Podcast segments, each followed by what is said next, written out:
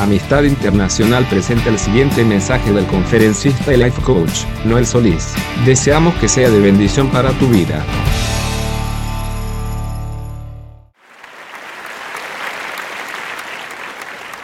El tema de este día lo he titulado No te congeles. Y vamos a ver cómo recuperar el fuego. A veces es muy fácil caer en la monotonía. En nuestra relación con Dios me refiero. Es muy fácil que empecemos a enfriarnos sin darnos cuenta. Que empecemos a alejarnos.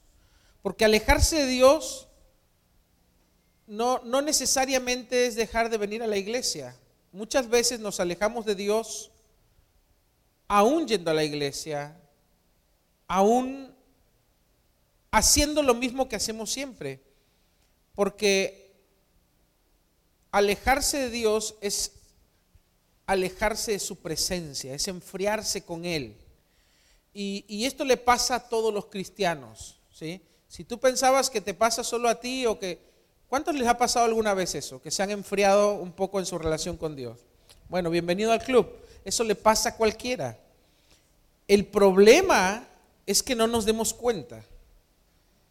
Y el problema es que no hagamos nada al respecto.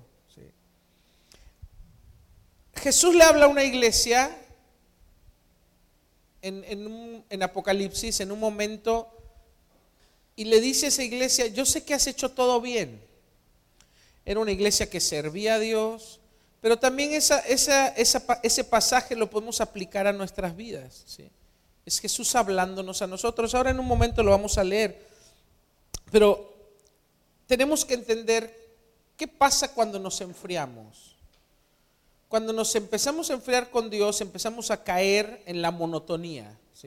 O porque caemos en la monotonía, en, el, en la costumbre. Seguimos haciendo las cosas por costumbre, por, por hábito. El, ser humano es un, es un animal de hábitos y costumbres. Hacemos ciertas cosas automáticas. ¿sí? Nos levantamos, vamos a hacer el café, casi siempre hacemos lo mismo. O si tomas mate, te haces el mate, eh, o té, o sales corriendo, te lavas los dientes. Todos ya tienen como una rutina y la rutina no es mala. Pero hay veces que la rutina puede llegar a convertirse en nuestra sepultura en cuando se refiere a relaciones. ¿sí?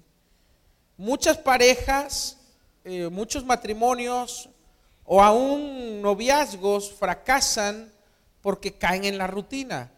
Y, y tenemos que entender que cuando hablamos de Dios, no estamos hablando de una religión, estamos hablando de una relación. Entonces, si nosotros no aplicamos las mismas reglas que aplicaríamos en cualquier otra relación, pensando que Dios es ir a la iglesia, cantar, escuchar un mensaje y listo, pues podemos llegar a enfriarnos con Él. Y eso es lo que pasa a veces. Nos olvidamos que Dios es una persona. Y quiero aclarar esto porque a veces cuando yo digo Dios es una persona, yo veo que a algunos se les hace un signo de, de interrogación así gigante en la cara, como diciendo, ¿de qué está hablando? Dios, Dios no es una persona así. Dios es una persona, no es humano. Cuando yo digo que es una persona, me refiero a que Él tiene una personalidad, Él tiene un carácter, Él tiene un, nombre, Él tiene ciertos gustos, Él, él tiene sentimientos. Entonces lo que nosotros tenemos con Dios es una relación. Y esa relación tiene que estar basada en el amor. Pero si esa relación se convierte en una rutina, en una relación como de trabajo, es como que yo a mi esposa llegara y le diga, hola, ya llegué, eh, haceme la comida, después nos vemos. Me da una patada, Carolina. ¿O no? Dos, dice. Eh, porque no podemos tratar a la persona que amamos como si fuese eh, un empleado o como si fuese una relación de trabajo, de negocios, ¿sí? Con frialdad y con indiferencia tenemos que mantener eh, el fuego del amor en esa relación. muchos de ustedes, o muchos de nosotros, me incluyo, a veces nos olvidamos que Dios le da prioridad a nuestra relación que a lo que hacemos. Lo voy a repetir. Dios le da más prioridad a nuestra relación con Él que a lo que nosotros hacemos por Él. Y cuando nosotros nos olvidamos de eso, seguimos actuando, ponemos el automático y vamos a la iglesia, estamos en la alabanza, escuchamos las predicaciones, oramos por los alimentos, hacemos lo que siempre hacemos automáticamente y pensamos que como a Dios, porque nosotros pensamos que a Dios le importa lo que hacemos más que lo que nosotros sentimos por Él, pensamos que a Dios solo le importa lo que yo hago. Entonces, como estoy yendo a la iglesia, como no me fui al mundo, no estoy haciendo nada malo, pues, pues Dios debe estar contento. Pero nos encontramos que de repente ya no sentimos la presencia de Dios como antes, que ya no sentimos esas mismas ganas de orar, que ya no sentimos esas mismas ganas de leer la Biblia y que lo que antes era un placer se empieza a convertir en una carga, en una obligación. Eh, y de ahí empiezan otros síntomas. ¿Cuáles son los síntomas del enfriamiento? Te lo voy a decir, yo, hice una lista. Desgano, ¿sí? Empezamos a perder las ganas, el entusiasmo. La falta de entusiasmo es, una de las características eh, donde tú ves que una persona se ha enfriado con Dios. Ya no tiene entusiasmo por las cosas de Dios, ya no tiene esas ganas de buscar a Dios, esas ganas de agradarle, esas ganas de servirle. Hay un desgano, ¿sí? una falta de entusiasmo. Otra cosa, el aburrimiento. ¿sí? Es otro de los síntomas. Hoy qué aburrido la iglesia. Hoy es domingo. Hoy tengo que ir el jueves. Ay, tengo que leer la Biblia. Ay, no, Él quiere que vayamos a hacer algo a la iglesia. El, aburrimiento y, el fastidio es otro síntoma de que probablemente tu corazón se está enfriando, tu espíritu se está enfriando. Otro síntoma es la monotonía, ¿sí? Empiezas a caer como en, un letargo, ya eh, todo se convierte lo mismo, todo es igual, todo es monótono. Otro síntoma, la pereza, la pereza espiritual, ¿sí? Ya no tienes esa fuerza entonces te, empiezas a comportar como alguien débil. Ya no tienes fuerza para orar, ya no tienes fuerza para leer la Biblia, ya no tienes esa, esa fuerza interna que te mueve hacia Dios. ¿sí? Te empiezas a letargar espiritualmente. Es parecido al físico. Imagínate que tú dejas de comer y que solo en vez de hacer tres comidas al día haces una y que esa comida es bien racionada. Va a llegar un momento a los dos o tres días que tu cuerpo lo va a empezar a sentir y ya no vas a tener energía, ya te va a costar moverte, ya no vas a resistir lo mismo. Empiezas a tener una debilidad física y un agotamiento. ¿Por qué? Porque no tienes energía, no tienes calorías que quemar para, para moverte. E, el espíritu funciona igual. Cuando nuestro espíritu se empieza a debilitar, empezamos a mostrar los síntomas de una debilidad espiritual. No tenemos fuerza para orar, no tenemos fuerza para vencer al pecado, las tentaciones ahora pues como que son más fuertes, ya no le decimos no tan fácilmente al, diablo o, o aquello que sabemos que le tenemos que decir no. Otro síntoma, eh, ahí empieza a cambiar. Después de esto empiezan los síntomas peligrosos. ¿sí? Primero empiezan con síntomas como toda enfermedad, acá Leider me está viendo el médico, empiezan con síntomas que pues parece que no pasa nada, un poquito mareo, un poquito de debilidad, y después empiezan los síntomas más fuertes, donde te das cuenta que lo que tienes es algo más grave. Lo mismo sucede en el espíritu. Esa frialdad se empieza a convertir en algo más. Y empiezan otros síntomas, como cuáles? La empieza la crítica, ¿sí? las malas actitudes. Cuando tú estás en tu primer amor, cuando tú estás en el fuego de Dios, pues la iglesia te parece hermosa, todos te parecen buena onda, todos te caen bien. Pero cuando te empiezas a enfriar, empiezas a verle lo malo a la iglesia, lo malo a los hermanos. El pastor que lo veías hermoso ahora ya no lo ves tan lindo. Ese siempre lo vas a ver hermoso porque es imposible. Eh, empieza nuestro corazón a tener una actitud de crítica, de negativa, una mala actitud frente a, todo lo que implica las cosas de Dios. Después de eso, de la mala actitud, empieza el alejamiento.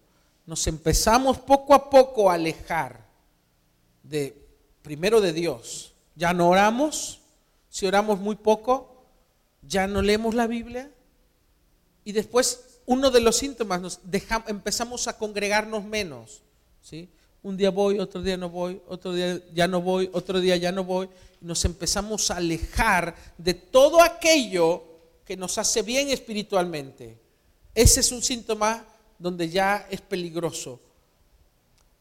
Después del aislamiento espiritual empieza a resurgir un amor y un, un gusto por las cosas del mundo.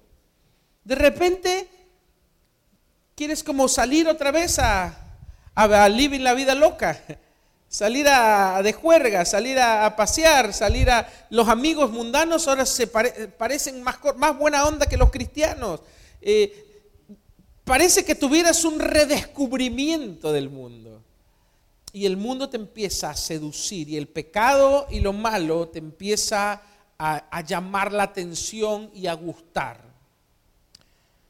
Después de eso viene la empatía con lo malo, con el mundo, hasta que terminamos alejándonos de Dios y volviéndonos al mundo. Y, se cumple lo que está escrito en la Biblia, la puerca lavada vuelve al lodo y el perro vuelve a su vómito.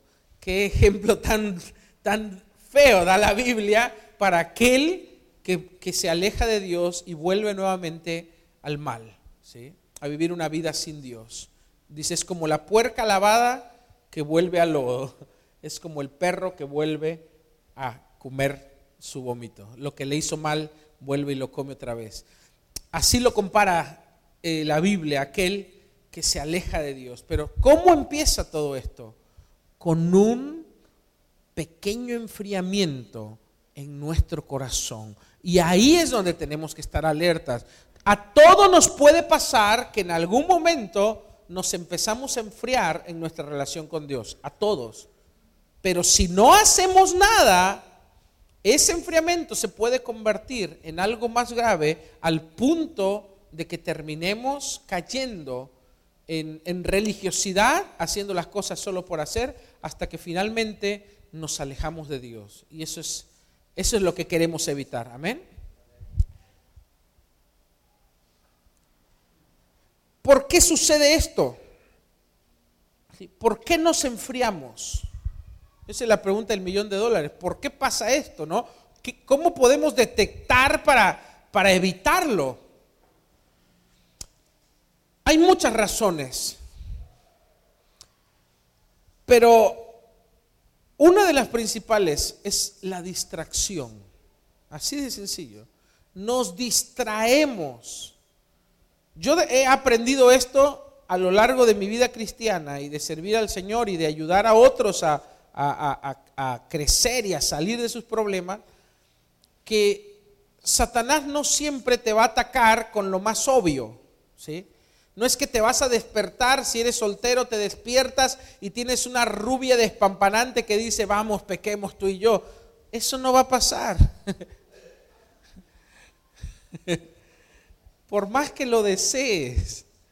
Eh, o, que, o, que, vas a despertarte y vas a encontrar un maletín lleno de dólares que dice, ahora eres millonario, vamos a vivir la vida loca. Satanás no es tan obvio, es más sutil. Acuérdate, él tiene siglos. ¿Vieron ese dicho que dice, más sabe el diablo por viejo que por diablo?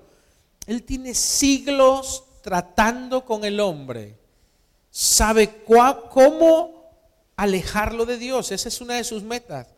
Entonces, al cristiano sabe que no le pone la chica ahí desnuda y, el cristiano va a decir, no, salí de acá. El buen cristiano, por ahí otro sí caiga, pero, Un buen cristiano le va a decir, no, se va, a huir como José, va a salir corriendo. O, o, le va a tentar el diablo con dinero, o con fama, o con poder. Y el cristiano no va a caer, porque es muy obvio. Pero ¿qué hace Satanás? Él sabe que solo necesita una cosa. La vez pasada vimos algo. ¿Qué pasó cuando Pedro salió de la barca y iba caminando sobre el agua? ¿Qué dejó de hacer Pedro?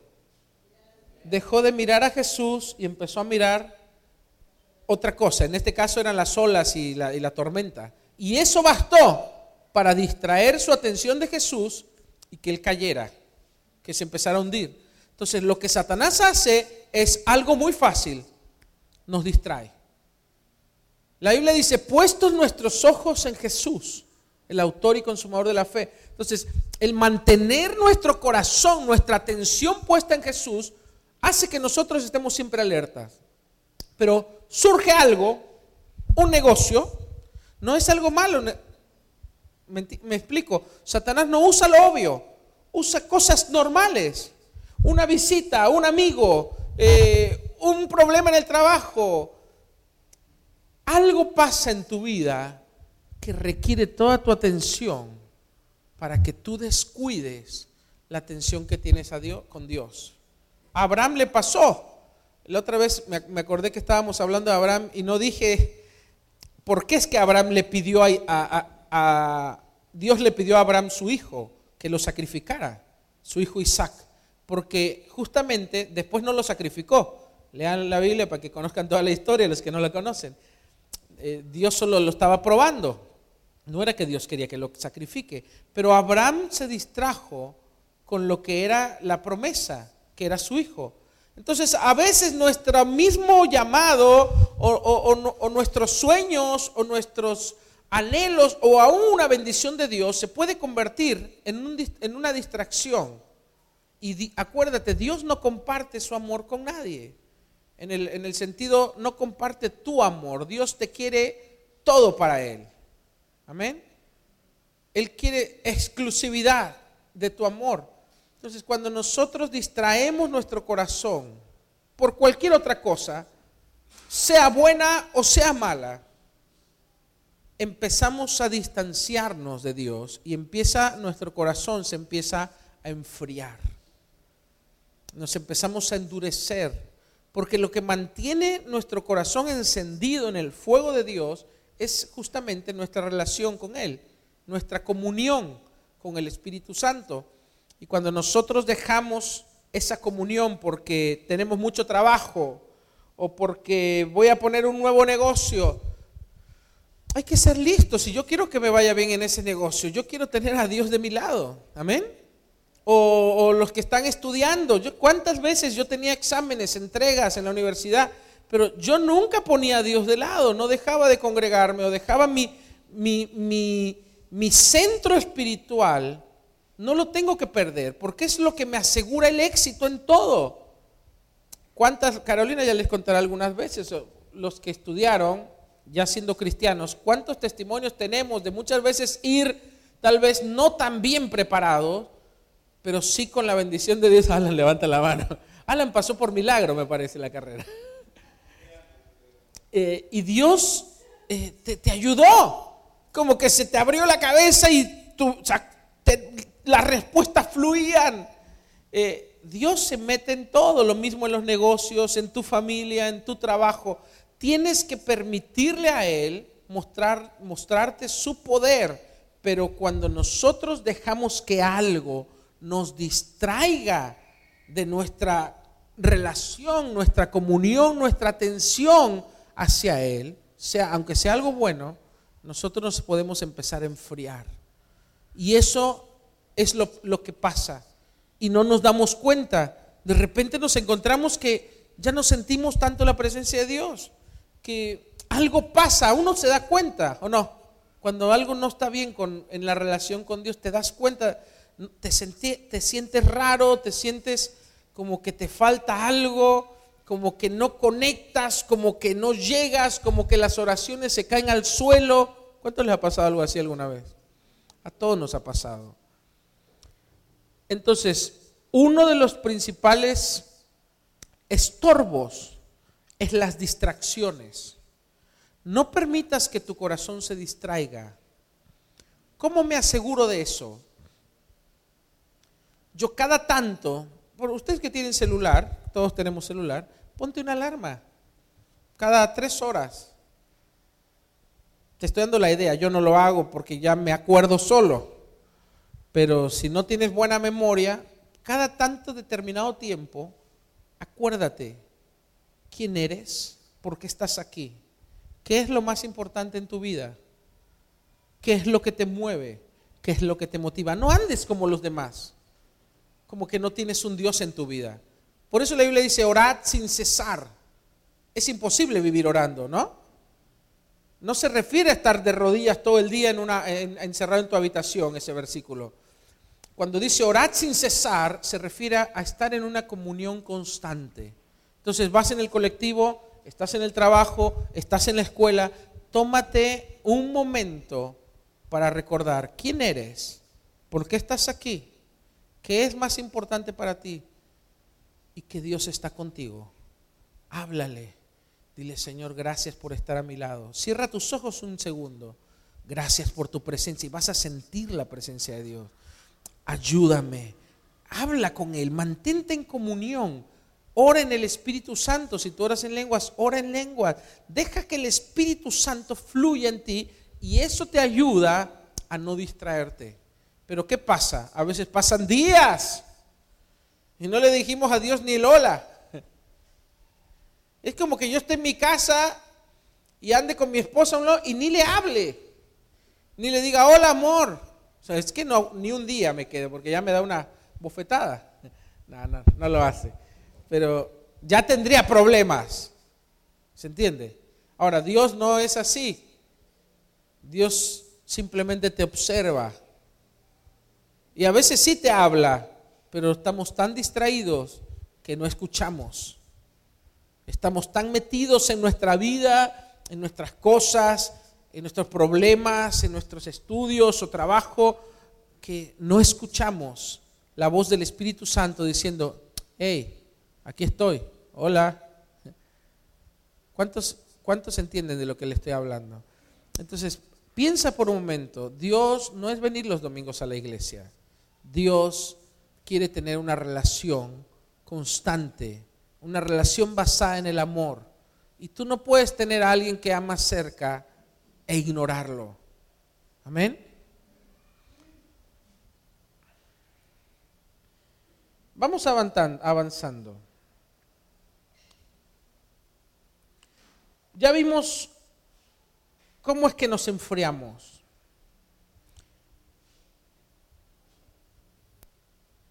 Tenemos que evitar, yo le puse acá, evita ser despertado a la fuerza.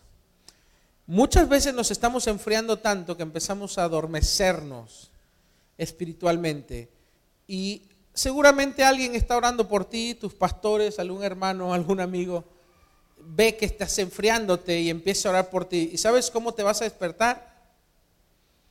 No creas que va a aparecer un ángel y te va a decir, hola, Noel, el Señor me envió para que empieces a orar otra vez. No.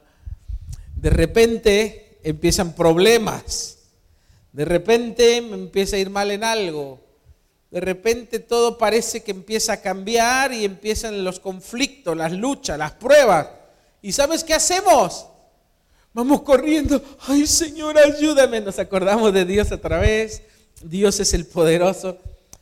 Muchas veces, no digo que siempre, pero muchas veces Dios permite que vengan las tribulaciones, que vengan los problemas a nuestra vida, porque es la única manera que nosotros nos despertamos y como que enderezamos nuestro camino, volteamos a ver hacia arriba y nos acordamos que tenemos un Dios y empezamos a clamar a Él.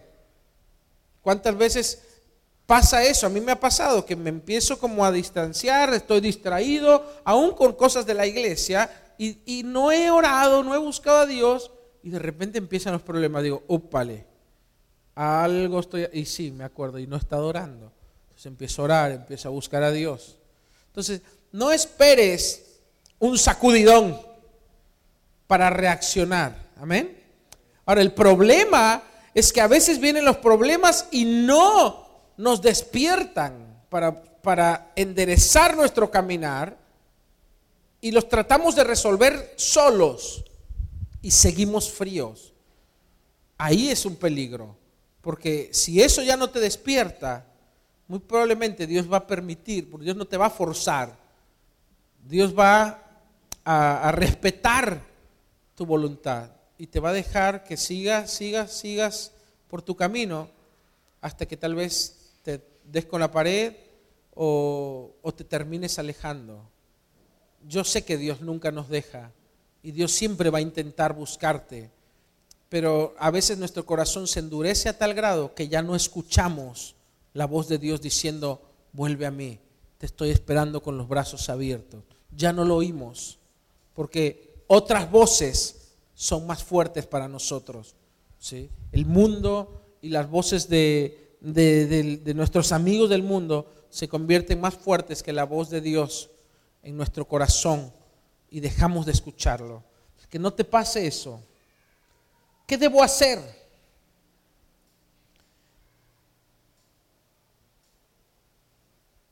En, en, mi caso personal yo hago algo. Cada tanto tengo una costumbre que es parte de una práctica personal. Cada tanto, por lo menos una vez por semana, eh, a cierto día de la semana. Casi siempre eh, lo hago a fin de, en fin de semana. Me examino a mí mismo cómo estoy espiritualmente. No dejo que me como que pase mucho tiempo. ¿sí? Ya va llegando el viernes y ya me hago un examen de, de mi semana, pero sobre todo cómo estuve yo espiritualmente, cómo estoy con Dios, cómo está mi espíritu, eh, si estoy creciendo o no espiritualmente, si estoy estancado, eh, si estoy teniendo victoria, si estoy cumpliendo mis metas. Me hago un examen interno y ahí me doy cuenta cuando algo está mal. Si algo está mal, tal vez no estoy orando mucho, tal vez no estoy poniendo el, eh, no estoy poniendo el suficiente esfuerzo en algo entonces busco a Dios. Amén. No permito que, llegue el enfriamiento. Lo detecto antes de tiempo. Y eso es lo que tenemos que aprender. Evitar, porque, ¿sabes? Después cuesta levantarse. ¿Cuántos saben de lo que estoy hablando? Cuando te has enfriado, después cuesta volver. A veces te puede llevar mucho tiempo. ¿Cuántos saben de lo que estoy hablando? Veo unas caras que hacen así. Cuesta volver, ¿o no? A veces cuesta volver.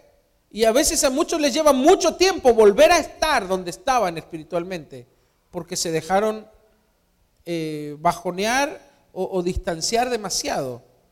Eh, el corazón se endurece, eh, la carne toma, toma fuerza, es mañosa, agarra, le gusta el mundo y le gusta el pecado. Entonces, después volverla a hacer entrar en el camino y crucificarla nuevamente, no se deja, se escapa. Cuesta volver. Entonces, para que eso no suceda, evita, detecta. Y la manera de detectar es hacerse un examen espiritual por lo menos una vez por semana. Amén. Yo estoy seguro que si muchos aplicaran esa regla en su vida, eh, no, no andarían mal nunca. Hay unos que andan re mal que yo lo veo digo, este no ha orado en, dos años, no, ha orado en tres meses, se ve, anda en otra, completamente. La carne, descolocado de las cosas de Dios, y después viene y tiene una cara de mundano que, parece que tiene escrito acá pecado. y dices, anda, no anda bien, te das cuenta, pero si esa persona a tiempo hubiera detectado que se estaba enfriando, que se estaba alejando, fácil lo hubiera corregido. Amén. Yo a veces les digo a algunos de ustedes, los que me dan esa confianza, les digo, ¿cómo andas? No estás orando, te veo medio, se lo digo en chiste y todo, pero ya la captan rápido y como que es una, un despertar, como, hey, no te dejes, no, no te alejes, no te, no te debilites, no te apartes. Amén. Pero no esperes a que alguien venga a decirte. Ya cuando alguien te lo viene a decir es porque ya andas mal, andas medio carnalote. Eso es como un bife eh, caminando, como un churrasquito andando. Eh,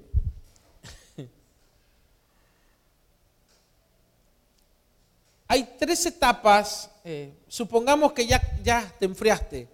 Decís, bueno, ya está, pastor, ya me enfrié. ¿Qué hago? Hay tres etapas en el proceso. Vamos a leer un versículo en Apocalipsis, capítulo 2, versículo 4. Perdón, 5, versículo 5. Acá Jesús le está hablando a una iglesia, pero imagínate que te está hablando a ti. Y le dice, en el versículo 4, poneme el versículo 4, por favor. Pero tengo contra ti que has dejado tu primer amor. Jesús le está hablando. Antes le dijo desde el versículo 2, has hecho todo bien, veo que eres ferviente, que que, has predicado, que no te gusta la gente mala, después léelo en tu casa. Pero dice, pero tengo una cosa contra ti. O sea, primero le dijo, está todo bien, estás yendo a la iglesia, te estás congregando, pero tengo una cosa contra ti. Has dejado tu primer amor. Has perdido tu pasión, te has enfriado, has perdido el fervor. ¿Sí? El primer amor se refiere a ese amor que tenemos por Dios cuando recién lo conocimos, cuando nos entusiasma todo lo que es de Él, cuando pasamos adelante y lloramos, cuando está la adoración y nuestras lágrimas caen, nuestro corazón se conmueve. Ese primer amor es el que no tenemos que perder. Hay que permanecer en ese primer amor. Y la manera de permanecer es manteniendo el corazón encendido por el amor de Dios. ¿sí? No enfriándose. Entonces estamos hablando de eso ahora. Y Jesús le dice, tengo contra ti que has dejado tu primer amor. Y en el versículo que sigue, Jesús le da la solución. Le dice qué hacer. Dice, recuerda de dónde has caído, arrepiéntete y vuelve a practicar las obras que hacías al principio. Porque si no te arrepientes, iré y quitaré tu lugar de tu, del candelero. Vamos a explicarlo ahora. Uno, le dice, recuerda de dónde has caído. En otras palabras, reflexiona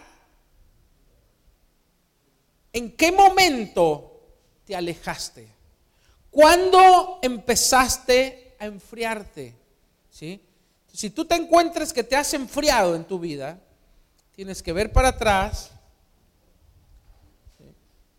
y recordar dónde me empecé a enfriar, dónde empecé a perder ese fuego, dónde empecé a perder esa pasión, dónde empecé a perder ese entusiasmo. Y ahí tienes que detectar ese momento. ¿Qué fue lo que me hizo alejarme? ¿Qué fue lo que me distrajo? ¿Qué fue lo que distrajo mi atención de Dios? Tienes, tenés que identificar eso, porque si no, no vas a poder volver, porque eso te va a seguir distrayendo, porque eso te va a hacer, te va a hacer que, que tú continúes cayendo. Paso número dos, arrepiéntete, le dice. En otras palabras, tienes que sentirte mal por, haber, por haberte enfriado. ¿Ok? Es como que yo le hago algo a mi esposa y no le pido perdón, no me siento mal. y si yo voy y le digo, bueno, estemos bien, pero si yo, yo hice algo malo, ella va a querer que yo me, me sienta mal, que me arrepienta, que no lo vuelva a hacer. Entonces va a esperar un arrepentimiento de mi parte, ¿o no? Cualquiera lo esperaría, ¿no? Si alguien te lastima o alguien te, te ignoró por una semana, pues por lo menos sentite un poco mal y pedí perdón. Entonces dice, dice Jesús, arrepiéntete. En otras palabras, siéntete mal por lo que hiciste, pero no basta con sentirse mal. La palabra arrepentimiento, ya lo he dicho muchas veces, en griego se escribe metanoia. No, meta es cambio, noia mente o actitud. Entonces, un cambio de actitud, un cambio de mentalidad, un giro de, de 180 grados. Dice, yo escribí acá, haz un cambio de rumbo. Si tú estabas yendo hacia, haciendo cosas que no tenías que hacer, si estabas, eh, te habías vuelto a ver con amigos que tal vez no eran de bendición para tu vida, haz un cambio de rumbo. Endereza tus pasos. Si dejaste de orar, empieza a orar otra vez. Si dejaste de leer la Biblia, empieza. Haz un cambio en tu vida. Un cambio de actitud, un cambio de, tu forma de actuar y de manejarte. Tienes que hacer un cambio. Y después, paso número tres, empieza, le dice, Jesús, haz las primeras obras. ¿Qué quiere decir esto? Empieza a hacer lo que hacías antes. Empieza a congregarte si te dejaste de congregar. Empieza a llegar a tiempo si llegabas tarde. Empieza a leer tu Biblia. Empieza a orar. Empieza a, pedir oración, a pedir consejo, a buscar ayuda. Empieza a adorar a Dios, empieza a darle prioridad a las cosas de Dios, empieza a darle prioridad a lo más importante en tu vida. Empieza a hacer eso que tú hacías cuando estabas bien. Amén. Esa es la solución que Jesús da. Obviamente con una pequeña advertencia. Porque si no, vendré a ti, pero no va a venir a felicitarte, dice, vas a perder tu lugar. Qué feo. Pero no es porque Él no los va a quitar. Él va a venir y va a ver cómo está tu vida. Y va a decir, este no quiere nada conmigo. Porque terminamos nosotros yéndonos. Dios nunca se va. Nosotros nos alejamos de Él. Entonces perdemos nuestro lugar.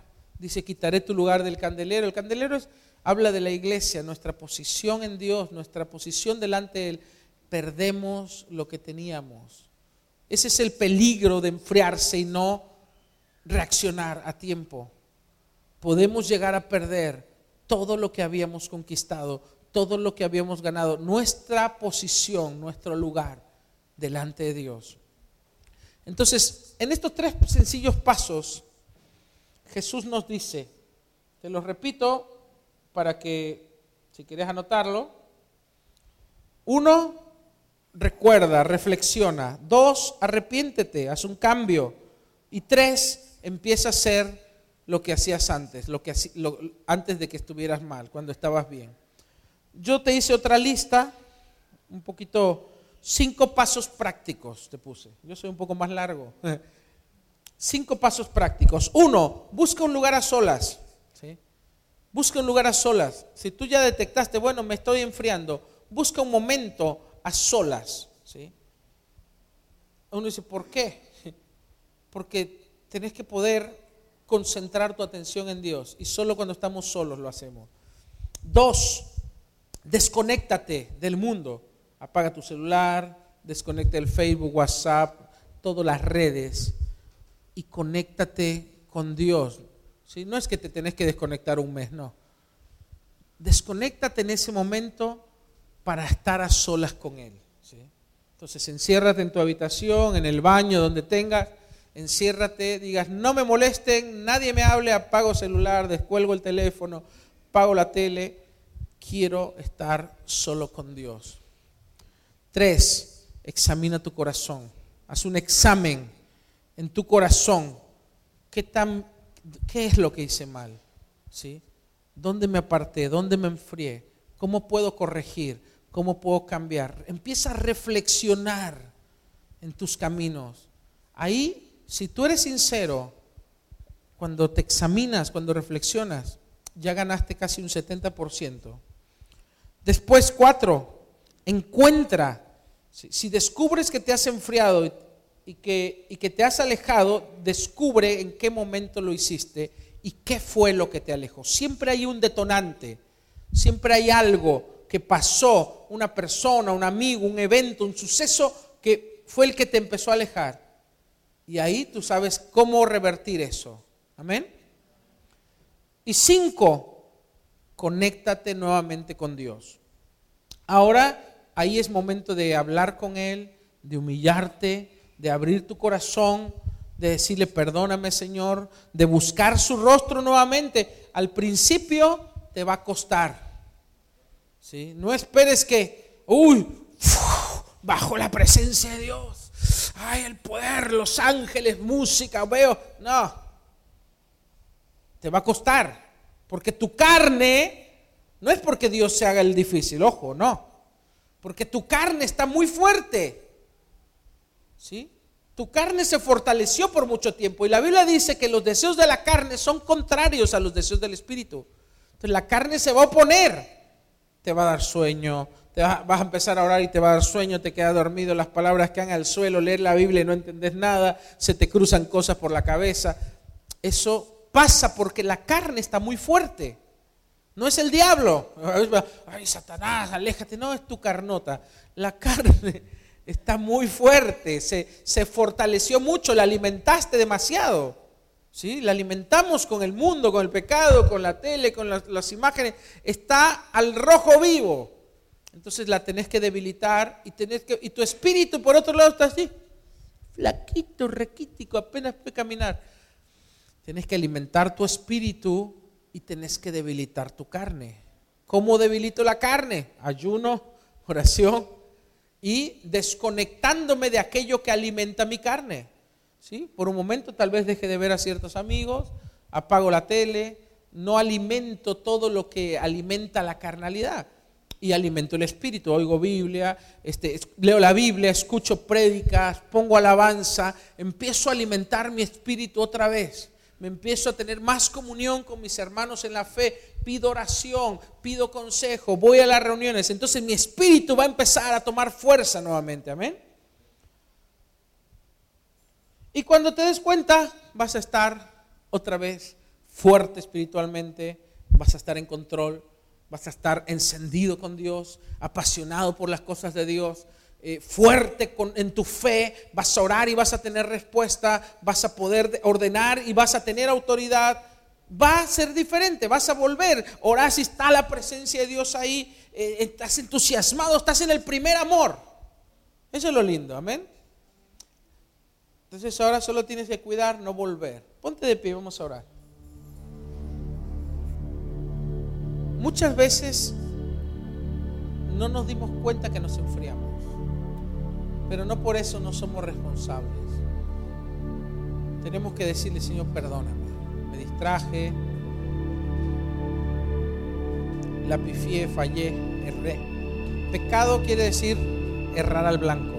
Esa es la traducción literal del original, errar al blanco. Señor, fallé. Es una falla, es un error, pero no es un error involuntario. Tenemos que aceptar nuestra culpa reconocer, ser responsables y decir, es verdad, Señor, me alejé, me enfrié y es mi culpa. Y hoy te pido perdón. Así que si, si, te, te encontrás un poco frío, dile, Señor, perdóname. Cierra tus ojos. Cierra tus ojos y dile, Señor, perdóname. Díselo bien sinceramente, con tu corazón. Dile, perdóname. Te fallé, me equivoqué, me distraje, me alejé de ti, me enfrié. Y yo sé que tú estabas ahí a un lado siempre esperándome. Perdóname, Espíritu Santo, por contristarte, por ignorarte.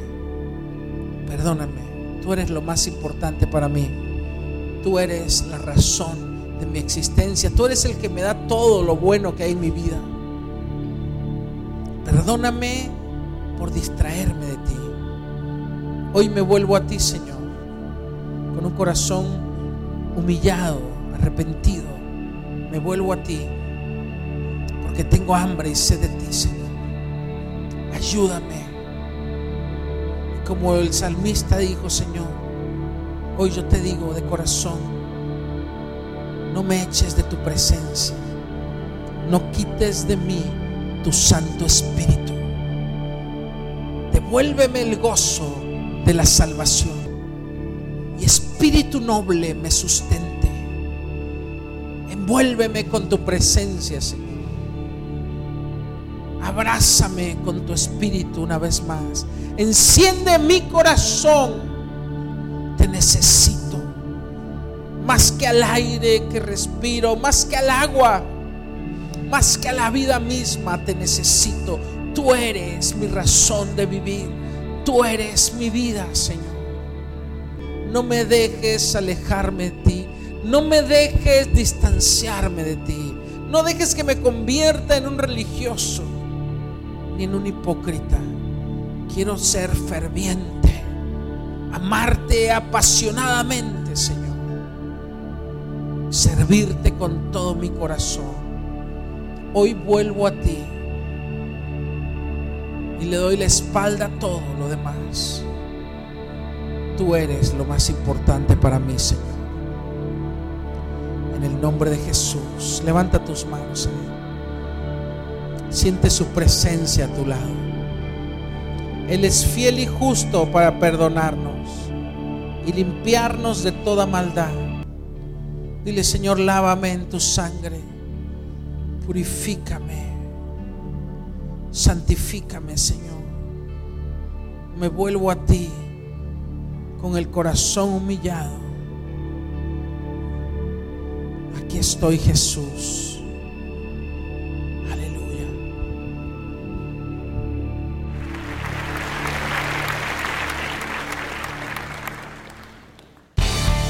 Visítanos en soyamistad.com o síguenos en nuestra página de Facebook, Amistad Internacional. Dios te bendiga.